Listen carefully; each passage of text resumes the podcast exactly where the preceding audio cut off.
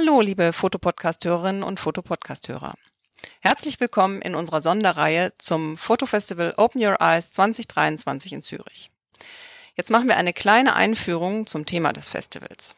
Wer schon Bescheid weiß, unsere anderen Folgen gehört hat oder eh voll den Durchblick hat, der kann jetzt diesen Teil überspringen und einfach zur nächsten Chaptermark rüberhüpfen und dann direkt in die Folge einsteigen. Uns war es ein Anliegen, das Festival einer möglichst breiten Öffentlichkeit zugänglich zu machen, die nicht die Chance hatte, nach Zürich zu kommen und die Ausstellungen live zu sehen. Zudem hatten wir die Chance, am Presserundgang zusammen mit den Fotografinnen und Fotografen und vielen Wissenschaftlerinnen und Wissenschaftlern der ETH Zürich teilzunehmen.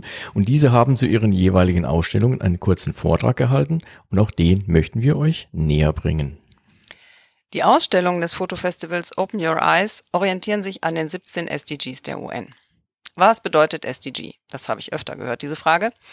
Ich werde jetzt einmal versuchen, SDG unfallfrei auszusprechen und im weiteren Verlauf werden wir wieder die Abkürzung benutzen. SDG steht für Sustainable Development Goal. Ihr merkt ein bisschen ähm, sperrig. Im Deutschen heißt das in etwa globales Nachhaltigkeitsziel.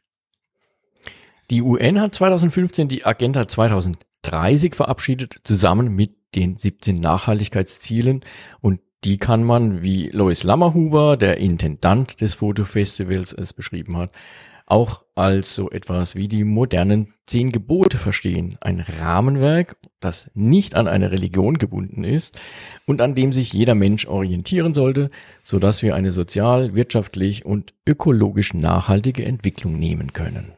Das ist unser zweites Anliegen mit dieser Sonderserie, einen Beitrag zu leisten, dass sich die Information über die SDGs verbreitet und mehr Menschen darum wissen. Ein Diskussionsteilnehmer hat es in einem der Talks auf den Punkt gebracht, wenn jede und jeder eines der Ziele verbessert, ohne dabei ein anderes Ziel zu verletzen, dann befindet sich die Menschheit auf dem richtigen Weg. Das Fotofestival versucht erstmals Fotografie und Wissenschaft unter einen Hut zu bringen. Zu jedem SDG gibt es ein oder mehrere Fotoausstellungen zusammen mit Lösungsansätzen aus der Wissenschaft. Die Fotoausstellungen zeigen zum jeweiligen SDG, was es noch zu tun gibt oder auch, wo sich bereits etwas bewegt, während die ETH zeigt, wo der Forschungsstand ist. Viel Spaß also mit unseren Episoden zu den SDGs und schaut auf alle Fälle in die Show Notes, denn da haben wir alle Ausstellungsbilder hinterlegt, sowie Informationen zu den Protagonisten der jeweiligen Sendung.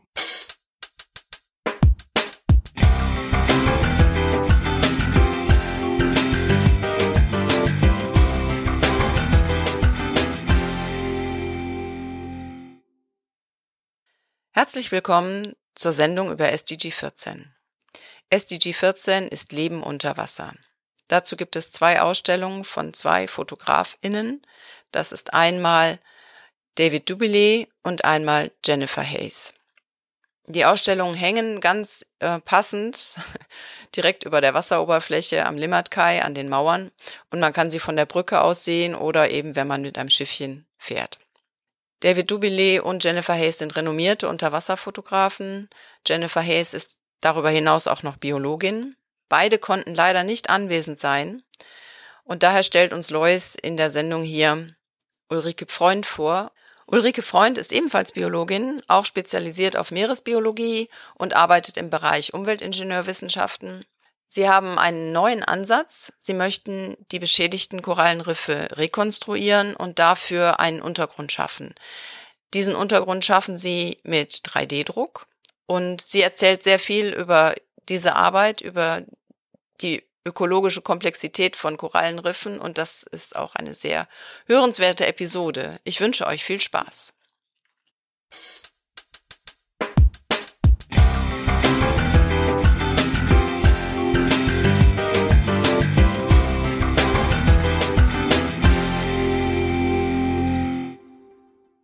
The oceans are in threat. The water is in threat.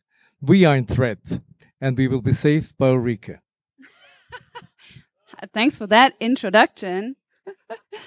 um, my name is Ulrike. I am here because I am one of the co-founders of Reefs, an ETH spin-off in the ocean area. And I tried to study and understand the ocean for most of my life, also at ETH, until one day understanding it just wasn't enough for me anymore. I have seen you know, plastic littering all of the beaches in the Maldives when I was there. I've seen coral reefs dying or changing between when I was 15 and when I was 35. You could hardly recognize them.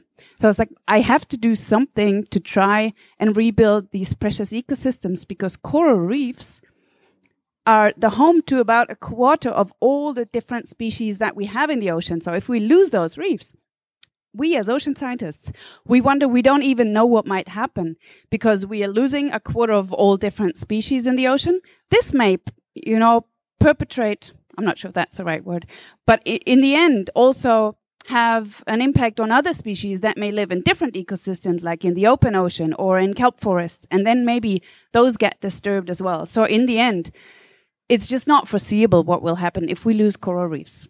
So we try to understand why don't current approaches to rebuilding reefs, rebuilding that three dimensional structure, why don't they work? And I was in, in, in environmental engineering. So was working with a lot of physicists and engineers and kind of had this idea that it might have to do also with hydrodynamics. A lot of ways that we've tried to rebuild reefs often employ some variant of a concrete block with holes in it. And that's good for some fish, but it really doesn't rebuild a whole ecosystem. And then the art came in 2019 at ETH. There's a small article about the work that I had started to do, and it was read by Marie Grisma, and she's a studied artist, but she was at ETH.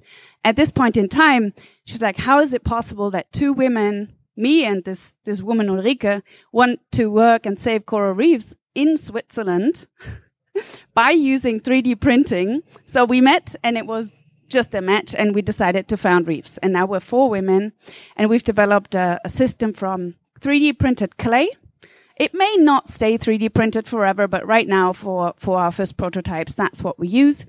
It's very complex. We put the ecosystem at the center. So we ask, what do we need for corals, fish, uh, you know, crustaceans, so all those little critters that have to live in a reef. What do we need for those to come back?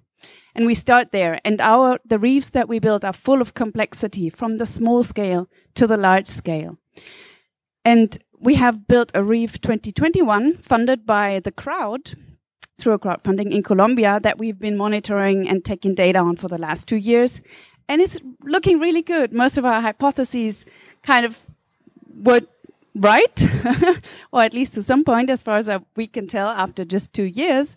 But now we're rolling this out and we're actually kind of selling reefs as a service to companies that want to invest in biodiversity uh, instead of just doing carbon, for example. And yeah, it's it's taking traction, and people seem to be interested. And I'm so thankful for the fact that biodiversity is becoming a thing, and maybe there's a way to do something good for the oceans. Um, does anybody have a question? I'm not sure if we do questions, Lois. Yeah. In case, but also uh, I'll be there tonight in case there are more questions. Thank you.